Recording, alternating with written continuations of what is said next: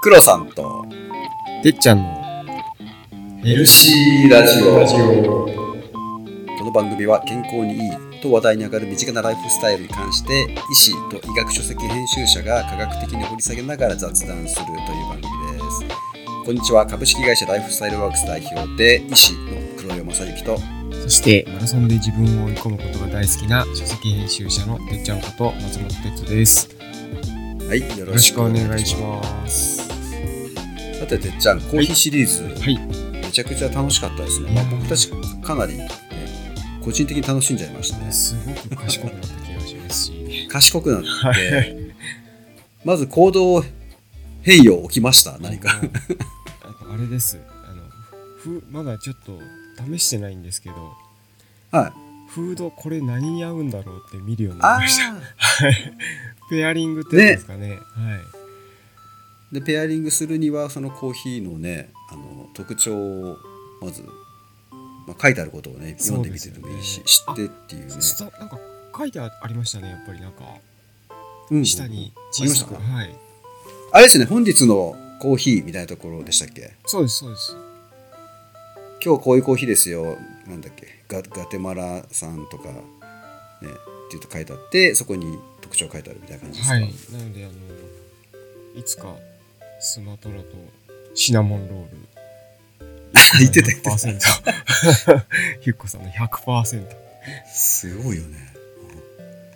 僕は早速あの豆屋さんに行っていつもあのマンデリン飲んでるんですよ。はいだからいつもマンデリン飲んでるんですけどなんかそういうのに近いブレンドありますかって言ったらすぐ「あじゃあこれだよ」っつって。あさすがですねやっぱり。でその後いろいろ説明してくれたんだけど、はい。マンデリンの湖っつったかな。海の反対側で作ってる、まあ、同じような木からみたいなドドラゴンドラって言っあやっぱりそのそこまでてちょっと長かるったんでね教えてくれたんだけど。長かった。おーこれかと思いながら。喋りたいんですよね。本当。プロだから。そう。でそれを中心にあのブレンドしたやつであのすっきり苦みもありながらちょっとあの甘みもあるよとか言って。で豆よく見たら確かにあのわずかに色の違うあのローストの違う豆とかやっぱ混ざってて。あやっぱりそのお店のブランド、ブレあブランドじゃないブレンドね。まあただほらあのいつも飲んでるのと直接ね飲み比べないとなかなか違いって自分は分からない、はい。まあでもそうやって話を聞けたりとかコミュニケーションのスタートにもね本当になるかなって。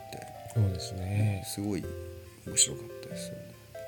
なんか店頭にはなんか出ていない情報とかも教えてくれそうじゃないですか。あだからね。変な小瓶から出てきたそのやつは。小瓶、うんあの普段どこにあるんだろう？し小瓶なんかねあのショーケースにほら四角いショーケースに豆ってつん、こうザラーって入ってるじゃないですか。あれの、はいはい。そこじゃないところにあのバチンって閉めるなんか密閉性の高い瓶ってあるじゃないですか。ああああの容器。蓋のこうガチャンと閉めるやつですね。そうそうそう。あそこからね出てきた。特別に収納されてる感じなんだな。そうでしたね。面白かったですね。はいあとはまああの反響もねまあまああっていろんな質問がお互いの SNS のところにそうですね。やっぱりコーヒーってなると 皆さん飲まれることも多いから、うん、反響もそれなりに大きいなと思いつつうんうん。なんかうんうん。変わった質問も来るなみたいな。ねそう。意外とだからそう。意外と。えそんなこと考えてんの？っていうね予想しなかった質問とかも来たり。だからあのサウナ睡眠って来たけど、い。まあ、サウナの時もかなり質問来てましたけどそうですね。睡眠って意外とあの シーンとしたっていうかね。なんですかね。睡眠の問題意識って本当はこれ聞いてる方々高いはずなんだけどなと思って、そう。質問しにくいのかわかんないですけどコーヒーに関してはねあの本当にちょっとっていう質問からねおおっていう質問からいろいろありましたね。そうちょっとそうですね。質問紐解きながらなんかちょっと話していきますかじゃあ。そうですね。今日はこの今まで寄せられた質問について黒さんと取り上げながら、じゃあそれを派生させる形で少しやっていきましょうか。あの 無駄話が止まんなくなったらあのちょっとわかりました画。面上そうです長いよ長いよって わかりました。お願いします。はい、ありがとうございます。じゃあ、何からいこうかな。いろいろ来てるんですけどね。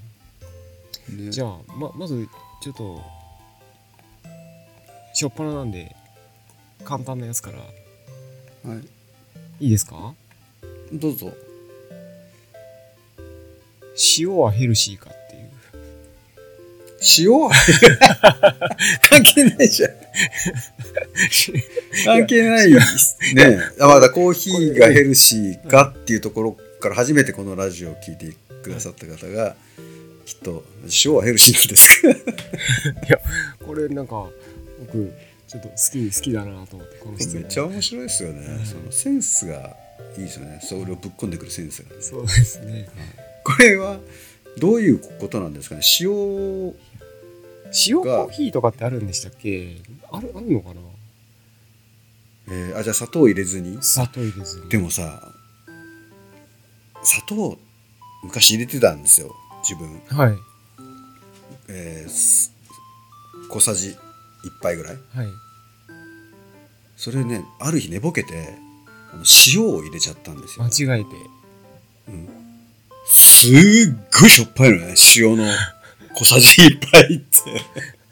ブーって吐いたもん。あ、ブーって吐いて。砂糖と同じ一人で突っ込んじゃった。俺砂糖と同じ量の塩入れてやった同じ量だからあなんだちょっとしょっぱいなさ塩かっていうレベルじゃないんですよ。もう海水かっていうぐらい。あの漫画で吹いちゃうようなブワーって。吹いちゃってほんと吹いちゃって。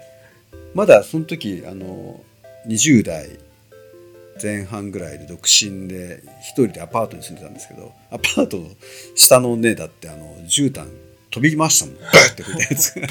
でね笑いしか出ない。もう。ああ確かに。一人そうびっくり一人ツッコミ。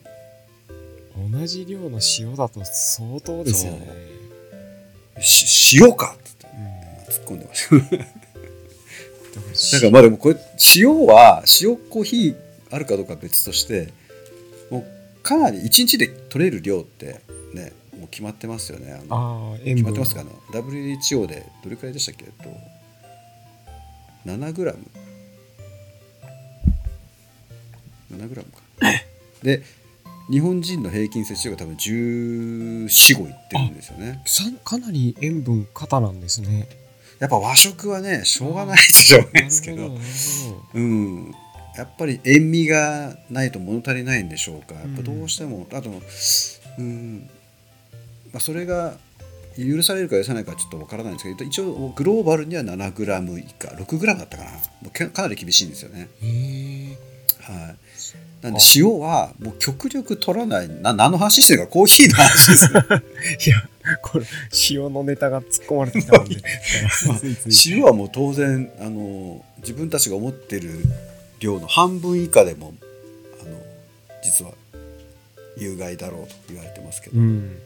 ただ日常生活を送ってるとどうしてもこうお日本にいる以上な思ったよりこう塩分取ってるっていうそういうところがあるんですね、まあ、塩の話が出たついでに話しちゃうけど塩だけはでもチャラにできる方法があってはい。あのカリウムを翌日、まあ、前の晩ちょっとね塩取りすぎてむくんじゃったみたいな時はあのカリウムの多い食事を一緒に取ると、はい。あの排泄されるので、はいはい。まあ、チャラとまではないけど割と罪が軽減されるっていうふうに言われてますね。塩分チャラ理論ですねそれはじゃあ。塩分そうチャラ。塩チャラ？塩チャラ塩チャラ。うん。ただまあそれもカリウムってなかなかたくさん取れるもんじゃないので、なんかまあ、フルーツとかフルーツカリウムって言ってねなかなかたくさん食べれないですよね。うん。フルーツとあと果物。他にあります？果物と。果物野菜葉物かな。あごめんなさいちょっとあササラダとか思いつかとかそういったものをちょっと多めに食べるっていうのを心がけたでもねそんな傘食べれないもんね。そうですね。とはいえ少しチャラにできるかもしれないっていうところですね。かもしれない、はい、はいということで今日何の回だったかなっていうところに 行ってしまったんで塩はヘルシーかっていうね、すごい質問と。なんでこれ一番最初に選んだんですか？これこれの質問がすごい好き だけど。次行きましょう、次。えっとあとはいろいろ来てるんですよねねありがたいですね。あとやっぱりあれですね寝る前にコーヒー飲んでも大丈夫ですっていう人が複数人いらっしゃいましたね、そうでしたね。はいてっちゃんの方のコメント欄すごかったですね。もう私も寝る前、俺も寝る前。そうそう。いやみんなああ全然寝ちゃうんだなと思って。これはだからあの睡眠の時にちょっとお話ししたそのカフェインが睡眠のどこに作用してるかっていうとあの審判綱引き理論の審判。あの審判を買収する時に使う、ね。うんうんうん。審判眠気の位置をちょっとずらしてくださいよみたいなね。っていうところのに作用するものなので。かなり買収されてそれ以上にはい。そうそうそうそうそう。だからそれ以上に眠気が強ければ審判ですらもうちょっとインチキできないうんところとあともう日常的にねそうやって夜寝る前にあのカフェイン飲んでて寝れるっていう人はもうこれはあのなんだだから審判の買収にすらなってないもう審判もねあ当たり前のように受け取っちゃってるみたいな感じですよね。そういうことですよねはい、でそれがまあ睡眠の質に悪影響かどうかっていうのはちょっと睡眠の質をトレースしてみないとわからないですよね。だって寝れちゃってるんだもん。そうですねもうしなんか小学校時代からそういう生活を送ってるなんて人もいたのであそっかこれって小学校から。これってあれですかね黒さんなんかあの最初は寝る前飲んだら寝られなかったけどそういうの続けてるうちに全然眠眠く寝られるようになったみたいな、うんうん。慣れみたいなのってあるんですかね？慣れだと思う。あのそれで言うと言ったからこの話。エチオピア人エチオピア人の友達がいてはい。いたんですよ前。エチオピア人でエチオピアはほらコーヒー発祥の地ぐらいじゃないですか。ね。はいひそかに。でエチオピア人のおじさんが一緒の学校当時語学学校に行ってたんですけど、はい。アメリカの。語学学校隣の席ですげえなんかフレンドリーなおじさんが「へえマサマサ」とか言って「お前ね寝る前にコーヒーとか飲まないのか?」とか言うから、はい飲むわけねえじゃん」って寝れなくなんるだろうとか言って そうそうそう。言ったらまあすげえ興奮して「何言ってんだお前。そうリラックス。そうリラックス」とか言い始めてもう隣に座ってるから膝とかバンバンぶつかってくるぐらいこうなんか寄ってきて「何言ってんだお前」とか言って。めちゃリラックスするぞお前一回やってみろとか言うんでそれはもう遺伝子的にあの人たちは 寝る前に飲んでも耐性があるんじゃないかなって思うんですよね。まあ完全に個人的な意見ですけどもう寝る前に飲むのが当たり前みたいな感じなんですね今。そうです。だから僕らもほら寝る前にお茶とか別に飲んでも、ねはい。全然カフェイン入ってても寝れちゃうしなんならイギリスの人はもしかしたら、ね、イギリスの人は紅茶飲んで寝るかもしれないじゃないですか。ね。文化ですよね。だからもうそうやって文化として根付いてずっと摂取してきてるんであればまあ大丈夫なのかなってちょっと思ってましたけどだから子供の頃から飲みつけてて、えー一日にねあの何杯も飲んでて寝る前も飲んでますよみたいな人は多分、ね、それはもう体勢ができてるのかあるいは体質がそういうふうに。うんいやそうリラックス事件を今思い出しました、ね、めでもっちゃ興奮してましたもん。今のお話はなんだろう、新たな知見というかエチオピア人の方にとってみたら 寝る前にリラゆこうゆっくり寝るためのコーヒーみたいな感じですもんね。そう。お前何言ってんだみたいな。すごいアップセットしてましたね。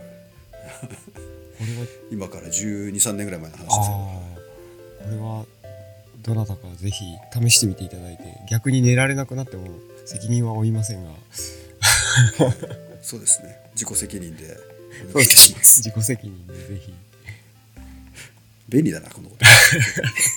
まあ体質はねあるんでしあるんでしょうからそうそうそう無理のない範囲で。そう人によってはそうリラックスかもしれないです。僕とかもしかしたらそれエチオピア人サイドかもしれないんでちょっおおとやってみようかなと思おおう寝る前の一紹介しましょうかじ杯 はいありがとうございます。ゃあはい。あと今のは寝る前っていうお話でしたけどもうん。あの寝起きうん。であ大悟さんかな？はい大悟さんが、はい。なんか寝起きすぐは良くないから、うん。90分は置いて飲んだ方が良いじゃないかと。その辺いかがですか？みたいなご質問が黒さんの SNS の方あ来てました来てました。はい。はい、すごい鋭い質問でこれ知らなかったんですよそんな説があるって。確かにあのそれで検索するとたくさんあのコーヒー朝はいけない説とかバーって出てくるんですけど、はい。まあ、結論から言うとどれもこれもあんまりこう信憑性がないっていうかエビデンスとしてはなんか特にあるわけでもなくっていう感じなんです朝飲むと有害ですというエビデンスはなくて、はい。でリロジックとしては多分その朝目覚める時にコルチゾールっていうホルモンがパーンって跳ね上がることで、はい。人間目覚めのスイッチが入るんですけども、はいまあ、諸説あってカフェインがこれを抑制するんじゃないかっていう説。あるいはカフェインが促進するんじゃないかって説もあるんですよ。逆もあるんですね。説としては。はい。だからこれはねまだコントロバーシャルというかだからまあ人によってちょっとねあの朝血糖値が上がりにくくて目覚めのスイッチが逆に入りにくいって思う感じる人がいたらそれはやめた方がいいんじゃないですか。はいはいああそこれもやっぱり人によって感じ方が違いますもんね。いやもう最終的にはもう人によって終わらせようか この間誰だっけなそのすごいあのそれを言ったら。何の何の知見も得られないじゃんそれじゃって言われてあの 一周されたことが。あるんですけそどお前らのラジオ何の知見も得られないじゃん。でも本当にあのこの朝ダメですダメですよ説っていうのはまだまだちょっと議論最中じゃないですかね。ああい。いか悪いか。寝起きのコーヒーがいいか悪いかはまだ明確に何かうん。エビデンスになるようなものが出てるわけではないってことなんですね。ないしえっとだからそれこそ、えっと、朝コーヒー飲んだら目が覚めるよって言われてきたことが、はいはい。人によっては違うよっていうことをまあ注意喚起してるっていう話じゃないですかね。必ずしも目が覚めるわけではないっていうところですね。ない逆に血糖値が上がりづらくてに午前中ぼーっとしちゃうよみたいな、うん。うんまあ、可能性としてありますよっていうところでご理解いただければとはい、ありがとうございます。この決して大悟さんごそうですねねあのは反抗してるわけではございませんはい。だからかかよいいいか悪いかっていうのはもう本当人それぞれで、みうん皆さんのこう体質とか実際飲んでどう感じるかっていうところに向き合っていただくしかないっていうところですね現時点で。もうそうですモーニングコーヒーイコール100%目覚めですっていうことに対してのまああの反論もありますよっていうところです。はい、ですねなのでそれが人によりますよっていうところですね。てっちゃんで言うとですね。はい、ありがとうございます。これはぜひ皆さんそれぞれでちょっとお感じになられた、はうんそれに意外でした。い、そんな意見がねあっありがとうございます。あと、あの、お酒とコーヒーの飲み合わせみたいな話のところもあって、で、あの、すごい特定の場面が書かれてましたけど、結婚式って、た。はい。あの、食事がこう、いろいろもう決まって出てくるじゃないですか。でもその間にみんなもう散々飲むじゃないですか。でも最後にコーヒーが出てきますよね。大体。ここれ大丈夫なんですか？みたいな。そういうご質問が来てましたね。だからコーヒーとお酒を一緒に飲んでるとコーヒーのカフェインがお酒の効果をごまかしていて、はい。えーお酒の効果だけ残ってる段階でカフェインが先に切れちゃうから後でアルコールがバーンって、ね、前面に出てきて悪酔いするよみたいな話ありましたね。の中で確かにレストランとか最後にねあの散々ほらシャンパンだ白ワインだ赤ワインだ飲んだ後最後、ね、あのコーヒーで仕上げて帰るじゃないですか多いですね、そのパターンは。ディナーとかね、はい。まあ、結婚式もそそれの一つの例だと思うんですけど、まあ、だから最初から一緒に飲んでると酔いが分かんなくなっちゃうけど逆にだからこれ最後酔ってるんだけどなんとかカフェインで家まで帰れよって話ですよね ちょっともう終わりだからさとりあえずカフェイン飲んであの一旦ね閉めますと。一旦あのはっきりしていただいてお会計してお家帰ってくださいよとそうですね。大体最後。二次会行ってもいいですけど気をつけてください。よって話そうですね。あだからそういう意味ではここでコーヒー飲んで一旦ねなんか冷めたような気になったまま二次会行ってまたね浴びるように飲むとこれえらいことになりますよね。きっと。そこだけ気をつけていただければ、ああそっかそっか。うん。そういうことですよね。結局ここでコーヒー一回飲んでその後もう一丁みたいな感じでうん、違うお店で浴びるように飲んだりするとそうなんかすっきりした気分になっちゃうじゃないですかコーヒー飲むと、はいはい。さなんかちょっと冷めたような。そう。それは違うよっていう。そう。カフェインがマスクしてる可能性があるよっていう間にコーヒーを入れることであなんかうん。酔い冷めたな。ちょっともうちょっとそうそう飲むかみたいなのうん、であるあるあるあるある。めっちゃあるめっちゃある、うん。思いのほか飲みすぎてしまいうん。なんか思ってた以上にこう酔っ払っちゃったみたいな。そういったことになりかねないのでそれは気をつけてくださいねっていう。とそうですね。それは気をつけた方がいいですね、はい。じゃあもうそのままおとなしく帰る。コーヒー飲んだら帰るみたいな。それぐらいの方がいいかもしれないですね。分かんなくてもいいけどこれはちょっと、ね、気をつけた方がいいですよっていう話ですね、はい。ありがとうございます。皆さんコーヒーで酔いが冷めたようにな感覚を覚えるのは危険だということでうん。覚えておいていただいて、二次会はくれぐれも飲みすぎぬように、うん、そうですね。ではもう一個もう一個だけいきましょうかね。あ最後。はい、これは黒さんのあうん、の日常にまつわるところも絡んできてますけど、あのコーヒー豆を売ってるお店？はいはいはいはい店主 店主休みがちみたいな話あったじゃないですか、私言っちゃいましたね、はい、行ったらやってねみたいな。うん、これなんで？みたいな そういうご質問来ましたね。気になるなーってこれすごいすあのだからねあのヘルシーラジオは科学的にねあの根拠に基づいて真偽を追求すると言ってるくせに、はい。黒さんの家の周りのコーヒー豆屋さん休みがちってエビデンスがあるんですかっていう質問ですよね。本当なんですかって。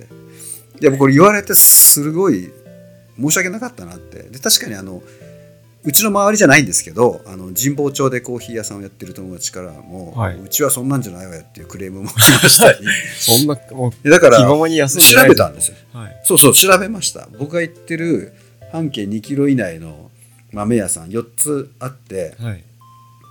だからあのちょっとあの場所が特定されると申し訳ないのであのイニシャルにしますと、はあの駅のすぐそばにある、えーカフェ R いとしましょうか、あカフェ R は、えっと営業時間営業日が、えっと月から日で定休日が水曜日、うん。で営業時間もあの朝10時から夜の20時までちゃんとやってて これ何が悪かったかって私が水曜日にたまたま2回連続買いに行ったんだと思うんですよ、はい。休みの日に、はい、でこれ本当に申し訳なかったなと。ただここの微笑みブレンドっていうすごいバランスのいいブレンドが大好きで、はいあの本当に人にも贈り物したりする時わざわざ買いに行ったりするんで本当これはいいお店なんでいと行くと閉まってるとか多分水曜日だったんだと。これは本当に勘違いで申し訳なかったな。と黒さんが定休日に行ってち行ってしまってただけっていうところ。そうそうそうそうそうそうこれはもうお詫びするしかないと。でじゃあ残りの3つのうちの1つあのすごい一番気に入ってるのがコーヒー豆屋さん。P P ですね。P P パピプペポ。P ですね。P はひ P のホームページを見ました。なんか本当細々とホームページがあって、はい。見たら、えー定休日。火木道まあまあ多いな。定休日火木道だから1週間半分は空いてないんですよ。そういうしかもあのーこの間行った時は11月だから来週21日から1週間お休みです。12月の第2週1週間お休みですって張り紙がしてあってまあまあ月月に長い休みを必ず1本ずつ入れてくるので ここは本当にハードル高いんですよ。ここはちょっとあれですねしっかり調べていかないと。ここはもう空いてないものと思っていつも通ってます 空いてたらラッキーあやっぱ空いてないよね。っつって次のお店に行きます。カー木道その1週間とか何やられてるんですかね。わかんないです。でだってふ普段からも科目堂休みだから焙煎の日はあるわけじゃないですか。そうですね。ちゃんと、うん、ただねここの豆ここのねマンデリン、えー、なんだっけ、えーマンデリンスマトラすごい豆がねでっかいんですよ。でかい。でかくてねテカテカ光ってんの。ふっくら。もう言い方悪いですけど黄金虫ぐらいでかいんですよ。でそれもまあまあでかいっす あかなり言い方悪かったな。ドッグフードぐらい、これもおかしいな。でかいんですよ。で、本当にふっくらしてて、これね、あの柔らかくて、あのミルでグリグリ引くと、はい。本当にいい香りがパンパン弾けて出てきて、いいですね。すごいんですよ。だここのコーヒー豆屋さんはまず第一選択なんです。よ。必ず行って、うん。あ閉まってたなっつって引き上げてくるんです。だから営業日だと思って行ってもいわゆる4週に一遍訪れる長期休暇のとこにそうそうそうかもしれないんでもうこれはねあのいちいちホームページ見ない。もう行って空いてないもの空いてたらラッキーっていう感じで行ってますね、はい月曜日に行っても長期休暇に当たってるかもしれないっていうところですね。そう。本当にすごいです。だからここはあの割と休みがち。これ本当だったと。でコーヒー豆屋さん、えーもう一個のイニシャルはしちゃったな。えっ、ともう一つの方はあ H H さん。H ときましょう。H さんはホームページ見たら定休日。不定休って書いてありましたいや一番難しい決まってないよ。決まってないよ。さらにさらに、えっと配達に行っている午後は店が閉まってますって書いてありました。ほらーほらここね ここね第二選択なんですよいつも。第二選択はかなり難易度高いですね。そう。でここが豆の鮮度がすごくてほら鮮度のいい豆ってガスいっぱい含んでるんで二酸化炭素。はいブクブクブクブクすごいじゃないですか。で別にそれ眺めてるわけじゃなくてあのドリッパーで、ね、入れて出来上がった時に見に行くと、はい。あのコーヒーフィルターの中でもう溶岩かっていうぐらいもうもっこもこに盛り上がっててで綺麗なほらお湯が通ったところだけ綺麗なカルデラになってるわけですよ、はいはいすごいですね。もう思わず飛び込みたくなるようなきもう最初とは違うぐらいも盛り上がっててだから理科の実験でなんかモコモコしちゃったみたいな感じですよね。すごいですね。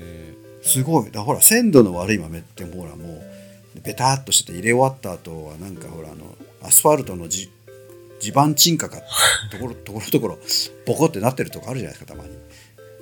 ああいう感じで 真ん中だけボコってへこんでるんですよ。そうじゃなくて本当にもうふっくら。だからそこの豆は第二選択ですよね、うん。でもはい買うのに難易度まあまあ高いみたいな。難易度高い。そうだから行くならだから午前中ですね。で空いてる日？不定休だから、不定休だからなんかうん、そうだよな。月曜日なら月曜日行ったら空いてた。で来週月曜日行ってみようと思ったら閉まってたみたいなこともあるわけですよね。そう。でこの間運が良かったのはたまたま行ったら本日は焙煎の日のため休業ですって書いてあるんだけど店が開いてたんですよ。はい。開いてんじゃんと思ってズケズケ入って人もいっぱいいたし。中に。うん開いてんじゃんと思って入っていったら何のことはないの NHK が撮影してたっていうだけで。ええあ でで取そしたら取材来るんですか？そうそしたらねあのあいいですよとかって売ってくれて。なんだかなって思いながら。そうなんですねそんなこともあります。だから割と難易度高いでしょ？難易度高いですね。この今のこの休みがちなのなんでみたいなところに一番近い。なんでなのかちょっとわかんないけど。だから第一選択第二選択がもうそもそも間違ってるわけですよ私のね。その難易度高いそうそう。第一選択はもうなんか1週間ガツンと休むし、そう。だ第二選択の方はあの要はうん。こう配達っていうお仕事もされてるってことですよね。ああそうですね。うんそうなんですよ。で第三選択がカフェ O, o としていきましょう。O お王さん。はい。O はこれはあの2回あの弾かれたことがあるんですけど行って空いてなかったなっつって。1回は夏休みの休業だったんですよね。まあしょうがなかったと。はい。2回目は、えっと、仕事終わった後に行ったんですけど空いてなかったんですよね。はい。で営業ビジネスアワーをチェックしたら、まあ、あのちゃんと月から日まであ月から土まで空いていて、はい。水曜定休日ですと、まあ、それもしょうがないと、うん。ただ空いてる時間が11時から16時っていう、まあまあ短いですね。おい！で黒さんとか僕はもうなんかターゲットに入ってないような気がしますねその時間。ここは完全にお昼ねだからランチとか午後ブラッと来てはいべちゃくちゃ喋って帰るみたいなのがコンセプトで確かに1回か2回行ったんですけどやっぱ中には同じような人がいてて毎回。常連さんみたいな感じですか？常連さんがいてでこの間面白かったのはあのカウンターに、えー、と女性が3人座ってるんですけど世代が全部バラバラで多分70代50代30代ぐおらいの感じでもみんなでねあのどこを見るわけでもないどっか見ながら会話してるんですよで夫のね病気の話。あのえ？あのなんかどの方が喋ってるのかなんとなく想像つきます。そう。でその方が夫の病気を共有しているところで30代の女性はあのパソコンね今風にパソコンのななんだろうあれパナソニックの、えー、となんとなんとかブック開きながらパソコンに打ちながら「うんでも分かるうちもね」みたいな感じで喋ってるんへでえこれはかなりの常連同士だなっていう雰囲気がありましたね。そうですよね。はい。そういうお店だと結構広いお店なんですか？いや全然そんな広くないですよ。本当に。ね。カウンター5席テーブル2席ぐらいで。じゃあ結構小さいですね、そう僕はいつも豆だけ買って帰るんで、うんあの座ったりはしないんですけど、うん。あのすごい丁寧に梱包してくださって、はい。そうか。営業時間が短いっていう短い、そういうこともあるわけですね。うん、そう。なのでまあまあハードルがね高いなっていうことが伝わったんじゃないかなって思いそうまですすね。いかがですなのであのここから得られた知見は皆さんのこうお気に入りのうん。コーヒー豆屋さんの営業スタイルをちゃんと確認して それに合わせて 行ってみましょうそれでもダメな時もあります。不定休とかね。そうそう。1週間お休みみたいな。こういう場合もあるそうのでその場合は第二選択お店をちゃんと持ちましょうってそういう感じかもしれないですね。ね。だからやっぱいい豆とか、ね、新鮮な豆とかねあの仕入れてるところってのはやっぱり結構豆にお店を閉めてはい、買いに行ってるのか、うん、あるいはその焙煎の、ね、時間をすごい大切にしてるのか分かんないですけどまあ割と休み休んでてもお客さんが離れないはい。っていう感じですよね。ちゃんといいものを出してるからこそですよね、ね、うん。しそんなに詳しくない僕がこんだけいいって言うんだから相当だと思うんですよね。はい、ありがとうございました。ちょっと、ありがとうございました。はい、おそらくお店ならではのこだわりがその営業時間に影響してるんじゃないかみたいな、そんな感じもね、うんしますよね。そうですね。はい、ありがとうございます。はい、ありがとうございます。質問たくさんありがとうございました。そうもう本当皆さんたくさんありがとうございました。あまだまだ 今後もコーヒーに関してはね、いろいろはい、一言も申したい方も多いと思いますんで、また何か寄せられたらその折にははい、取り上げられるお待ちしておりというますふうに思いますが、とりあえず、はい、そうですね。黒さんいかがでしたか？今日。いやー、コーヒーコーヒー楽しかっ番た。うん、うん。またなんかこんなのやりたいですね。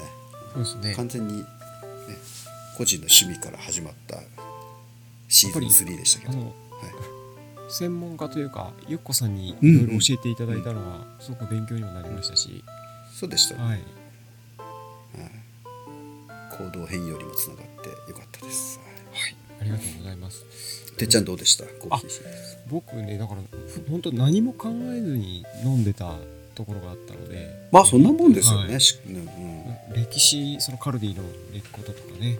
そういったうんうんうん。歴史的なところも含めてなんかすごく勉強になりましたし、そうでしたね。本当にあのフードペアリングの話も奥が深いっていうかわこんなに考えられてんだなってすごくうんうん勉強になったんで、ぜひ、ね。ちょっとずつ試してみたいなと思いました。あとスタバの店員さんに積極的に話しかけてみようと。どれがおすすめですか？嫌われない程度にじゃあお互いね。そうです。気をつけながら。はい。はい、行きましょう。ははい。い、ありがとうございます。ということでありがとうございました。はいはい。またあの次回あのご一緒できればと思います。あのこの番組は、はい。株式会社ライフスタイルワークスの提供でお送りしました。ありがとうございました。ありがとうございました。また来週